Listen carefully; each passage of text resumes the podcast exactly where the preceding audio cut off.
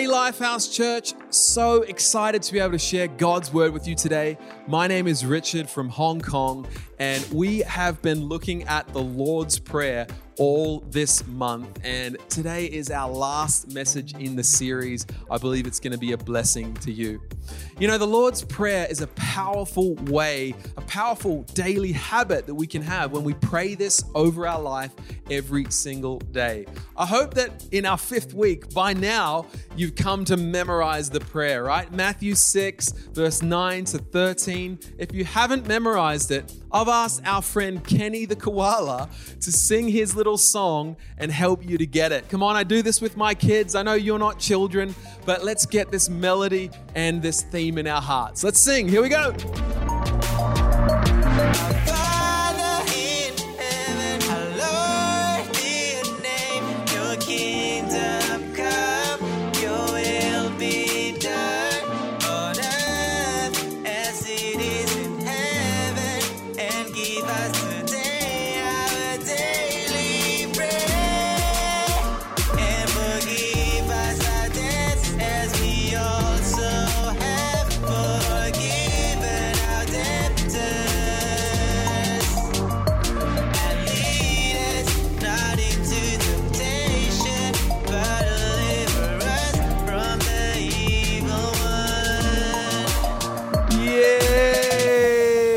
Come on, just having a bit of fun with you here today in church.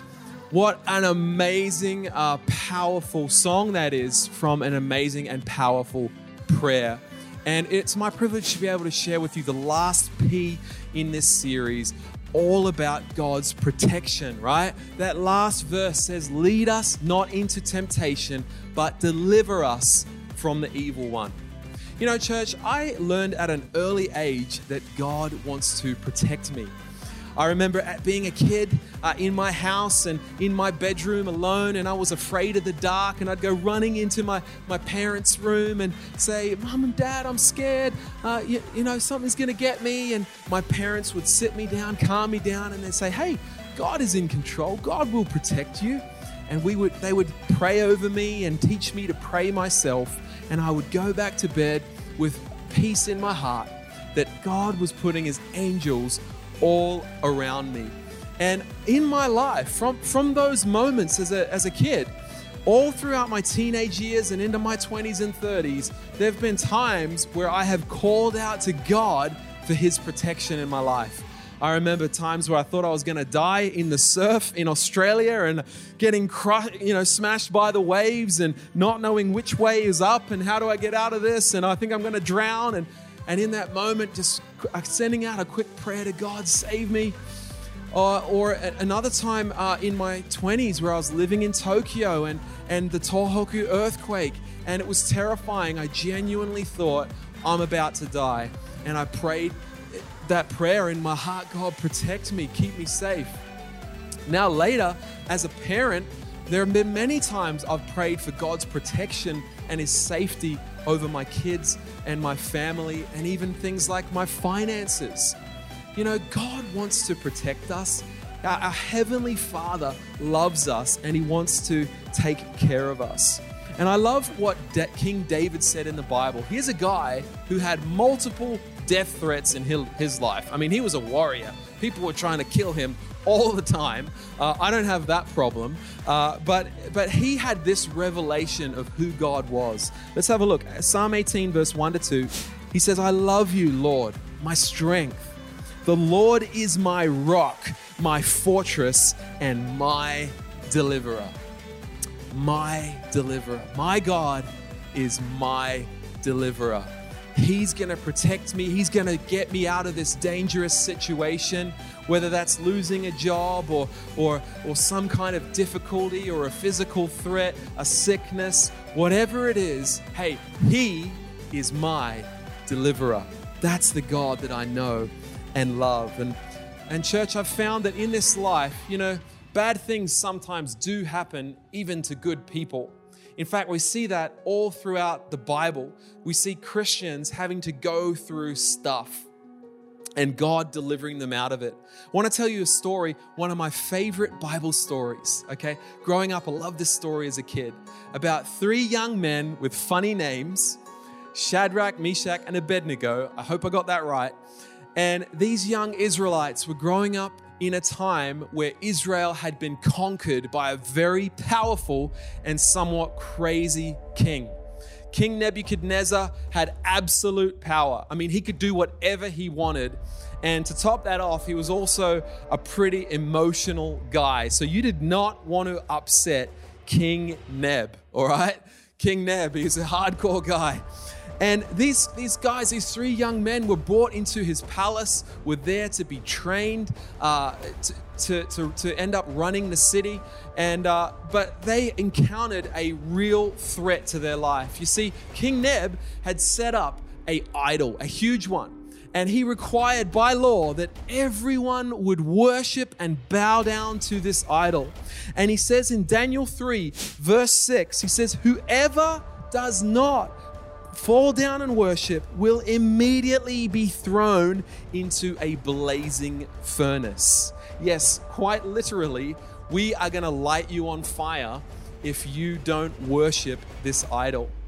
Now, these young men, being uh, worshippers of the true God, they knew not to worship any other idol. But I, you know, I put myself in their position. You know, just just bow down to the idol and maybe you don't even have to believe it in your heart but just do it just get it over with and you know this problem will go away. Have you ever thought like that? Have you ever found yourself in a tempting situation where maybe just doing the wrong thing could solve a bigger problem and so you're tempted to go down that path? I know in my first job out of university, uh, it was a sales job, my first time ever in sales, and I was not doing very well. Uh, I had no sales, and you know the days, the weeks were, were, were, were clocking by, and my boss had encouraged me to start lying to customers in order to get a sale. I was a believer. I knew that was wrong. Uh, it was against my values, and I just decided in that moment, you know what? If if to keep my job, I have to do the wrong thing. Maybe this is just not for me. And you see, I think in life, a lot of us are going to face temptation, right? And the Bible actually says, right, in this in the Lord's Prayer, and lead us not into temptation. And actually, what it's saying is that wisdom avoids temptation. It's wisdom to go the opposite way when you see temptation coming. And uh, I, I know for myself, uh, my life went through a massive transformation when I when I was about 30 years old. You see, I had lived a wonderful life. I remember special moments giving my life to Jesus. That was amazing. My life changed there. Oh, marrying my beautiful wife Janice, that was a special moment. The birth of my first child, wow, that was amazing. But let me tell you, when I discovered bubble tea, oh, something something changed in me. And uh, over the last six, seven years, well, bubble tea on a regular basis has brought so much joy to my life. Now, the temptation for me is that two streets over from our church venue is the best bubble tea in Hong Kong. It's unbelievable, guys. Oh, brown sugar bubble milk tea. Oh, I'm getting excited. I'm getting excited. And and the problem is we all know it's not healthy, it's not good for you. And if I if I want to stay in this kind of weight range, I need to not be putting myself in front of temptation every day. So I've decided I'm not going to walk down that street when I come to church and when I go back home every day. I'm not going to put myself in a place where I'm going to be tempted and and could fall into my own weakness. And, and, and so that's, that is a big key in life is set boundaries. We see from the Lord's Prayer, come on, let's, let's not be led into temptation, but let's set wise boundaries in our life. Maybe for, for the young person, set boundaries of purity. Maybe in your marriage, you need to set some boundaries so that you don't wind up in a situation where you're asking for, to, for God to deliver you from.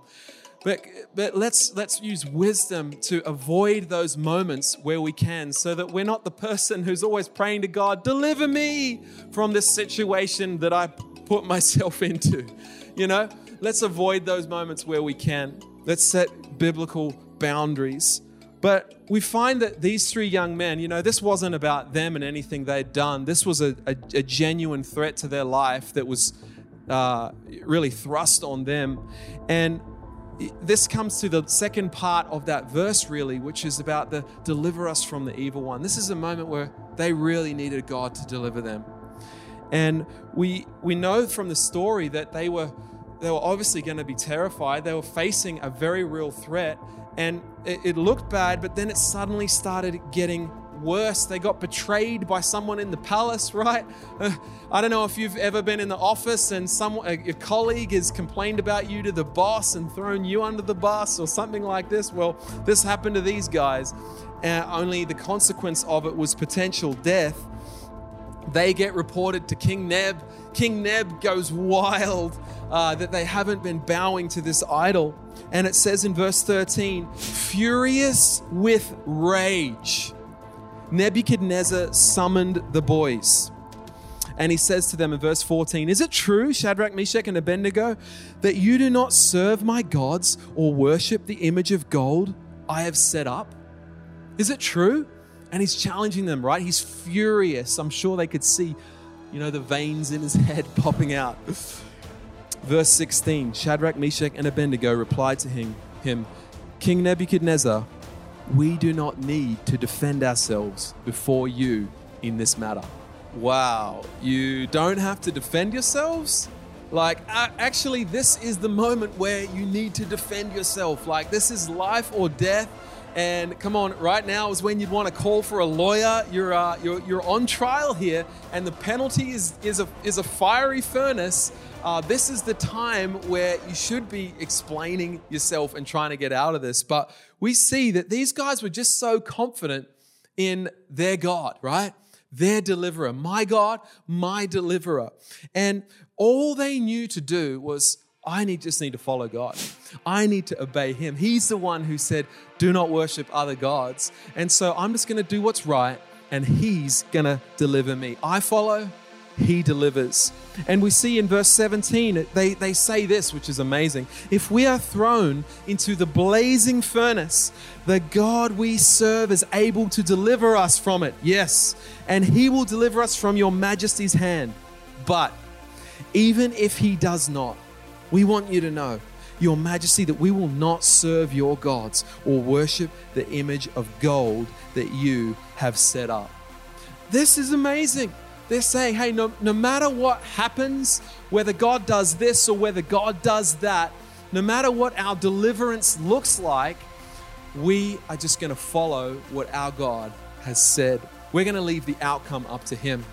And I think sometimes in life it's kind of easy to get attached to certain outcomes. Like we're praying for something, we're believing for this to happen, and then God kind of does this, and we're like disappointed, and we're like, but God, actually, I wanted you to deliver me in that way, like not this way, but that way. And what we don't understand is that behind the scenes, God sees beyond time. He sees how all these events are going to one day connect, and He's actually leading us on a path of destiny. And if we can just trust Him, that as we follow Him, He's going to deliver us in His way, in His timing, that's how God works. And these guys knew it. Come on, God has a plan for your life. Did you know that?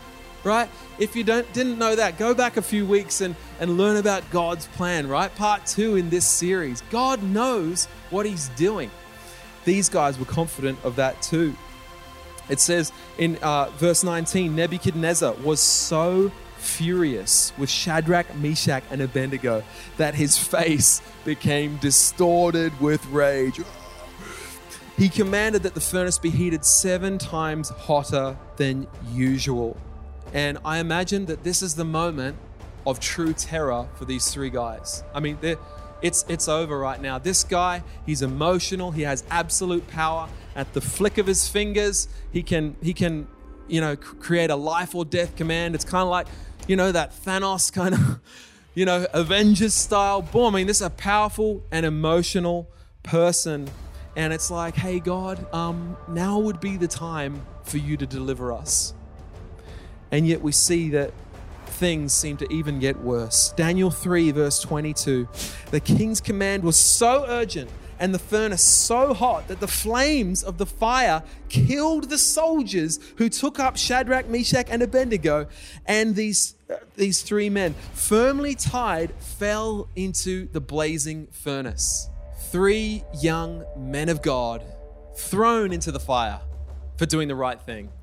Right? How unfair is this? They didn't deserve it, but they're there in a fire. And maybe right now you can identify that. Maybe there's something going on in your life. Maybe there's a tragedy that you're facing, some kind of loss, someone trying to get you, some kind of betrayal or something like this.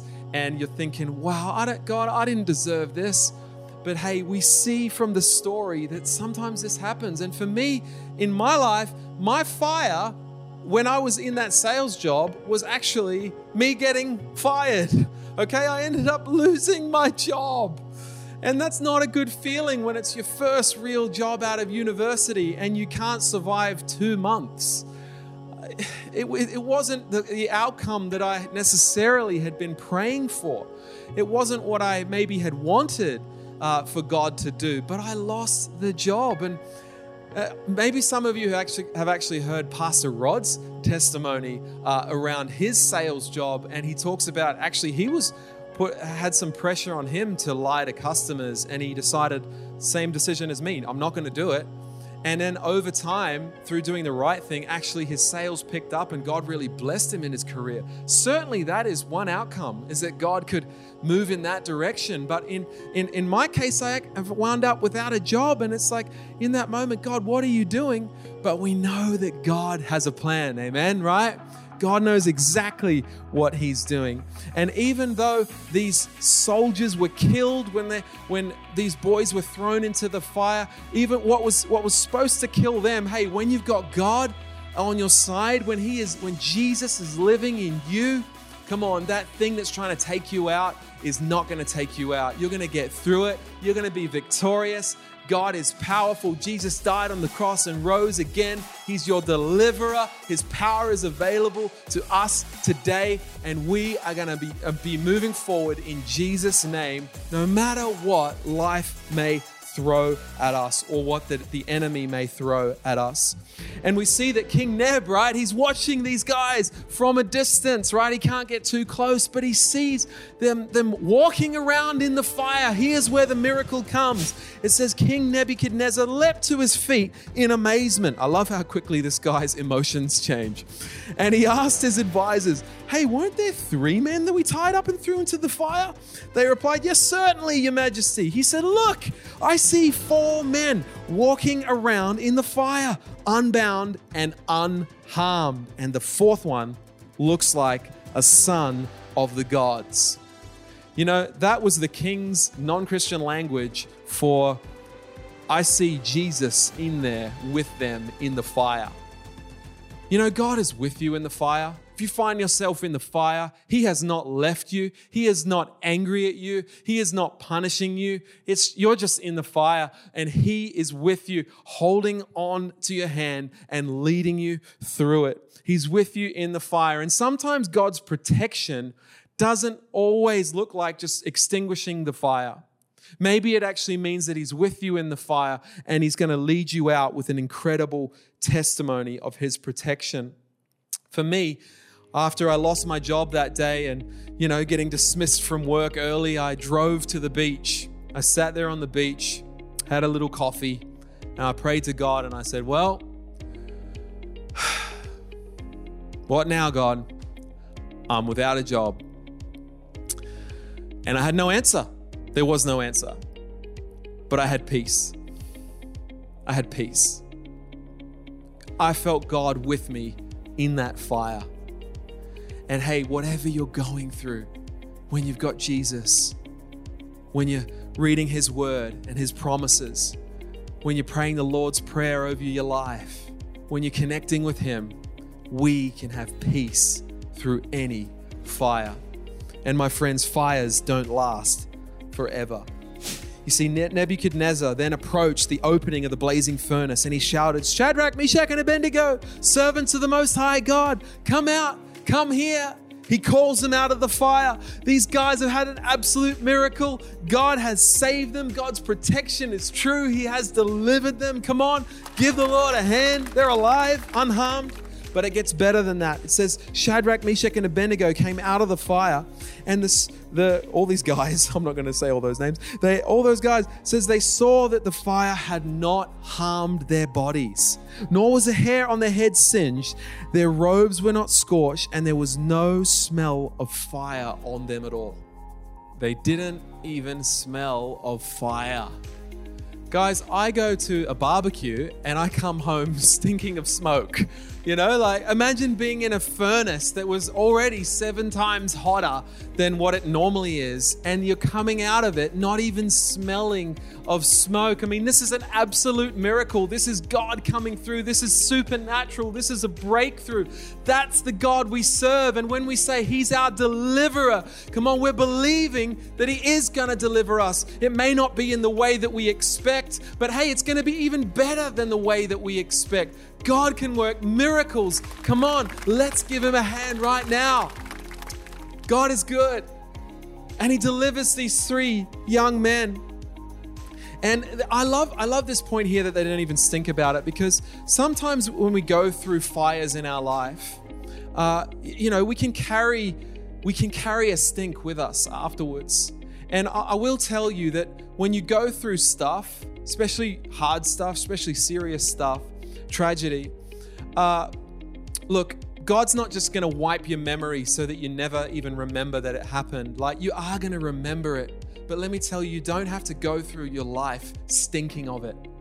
You know, you don't have to go through your life with baggage. That through the blood of Jesus, what He did on the cross, we can come out of it clean, healed, ready for a life of destiny, ready to live our lives as a testimony of how God brought us through the fire all the way to an overcoming and victorious life.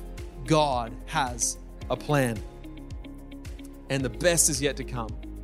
Church, in those moments, hey, when you're in the fire, you got to remember the best is yet to come, right? That verse we love, Jeremiah 29 11, right? Hope in a future. That's what we're believing. Healing in His name, if that's what you're believing for. Uh, God to bring provision, to provide for you financially, whatever kind of fire it is. Come on, God has a plan for your life. And I love what His plan was for these three young men. This is pretty cool. Verse 30, last scripture of the message, says, The king promoted Shadrach, Meshach, and Abednego. They got a promotion.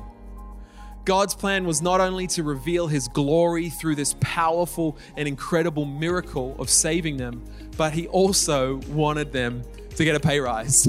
He also wanted them to get a great new job. He had a special role for them, and it was almost like there was a testing in the fire. And when they did the right thing, when they just chose to follow Him and let God deliver them, then it led to promotion. Come on, church, next level time.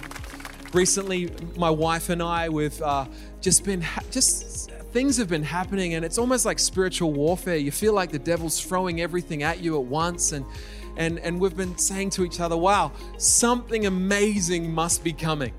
Right? Instead of getting down about what we've been going through, hey, instead, let's see it from a kingdom perspective that, wow, God is actually leading us. And, and yes, we may be in a hard moment right now, but there's promotion that's coming. Maybe increased anointing, maybe increased finance, maybe blessing in some way, an incredible testimony. But that's the Christian life, right? Overcoming. And for me, back to my sales job story, sitting on that beach, little did I know that within about six months later, I would be living in a different country, in Tokyo, Japan, walking into Lifehouse Church on my first Sunday in the country with my life and whole future about to change. It was in Lifehouse. I uh, met my beautiful wife, Janice. It was in Lifehouse. I found joy again in my life. I found a purpose. I, I found uh, the best job in the world, my, my, my greatest friends. Like everything changed and I can trace it back to losing that job. If I had kept that job, I would have stayed in Australia. None of this would ever have happened. I wouldn't have ended up in Hong Kong. I wouldn't know all the amazing people God's blessed me with. You see, God had a destiny plan. And He is our deliverer. Church, I want to encourage you, just with my last point as we finish up right now. If you find yourself in the fire, don't be alone in the fire. Hey, Shadrach, Meshach, and Abednego, they had Jesus close. Keep Jesus close. How's your journaling going? Come on, lean into your journaling in a difficult time. How's your prayer life going? Come on, let's memorize the Lord's Prayer. Let's pray it out over our family, over our situation every day. Let's hold close to Jesus. Let's lean into Him in a difficult time. Don't, don't blame Him. Don't, don't overthink this. Just hold on to the love and the forgiveness of Jesus. And let's believe that He's going to lead us and deliver us out of the fire. And the other, the other point is that these guys were not in the fire alone, you know? They had their connect group right? Join a connect group. Come on, they're having a connect group in the fire. I don't know what they're doing when they're walking around there in the fire. I mean, that would have been pretty cool, eh? Like, whoa, this is cool. like that, that would have been amazing. But I'm sure they were, I'm sure it was a spiritual moment. These guys are gathered together. Who's around you in the fire? Don't be alone. Make sure you're planted in your local church. Make sure you belong to a connect group. Join a dream team. Get around some people who are living for a bigger purpose in serving God. We're not designed to be alone. Church, if you're going through a fire time right now, I want to pray for you. I believe God is with you, and we are here for you as well as a church. Let's pray and lift our situations up to Him. Jesus, we thank you that you are with us. Lord, uh, we know these moments are not comfortable, they're not easy, but we know that you're setting us up for something wonderful in the future. And Lord, we believe for miracles. We believe for, for you to surprise us in amazing ways. And we trust you for the outcome. And we're committed to just following you, to doing the right thing, to doing what your word says. Lord, we're going to hold to those truths and we're going to build on them and walk them out, whether it's an easy day or a hard day. And we're believing for a great future ahead as we follow you, Jesus. Thank you. In Jesus' name, amen. Awesome. Well, I hope you've been encouraged and I hope you feel the presence of God with you right now, whatever kind of situation you find yourself in. But I do want to pray for one other group of people here right now. I mentioned that, hey, the, the blood of Jesus is so powerful.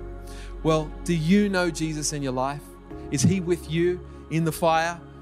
He wants to know you. He loves you. He died on a cross and rose again for you, and he forgives you.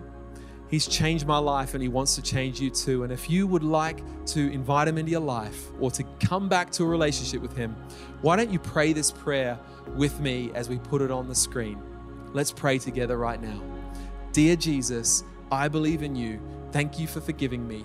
Come into my life, and I will follow you. Yeah, come on. God is moving in your life. I believe that. And, church, we are with you. Uh, if you if you prayed that prayer, if you're new to Lifehouse, why don't you get connected? There's many ways to do that, uh, and uh, why don't you contact us on social media or go to our uh, mylifehouse.com/jesus uh, website. You can see so much great information. Uh, we want to help you to grow in your relationship with Jesus. We want to be with you, and Jesus is with you. Well, church, hey, let's keep praying uh, the Lord's Prayer over our lives. It's been an amazing few weeks. God is with you.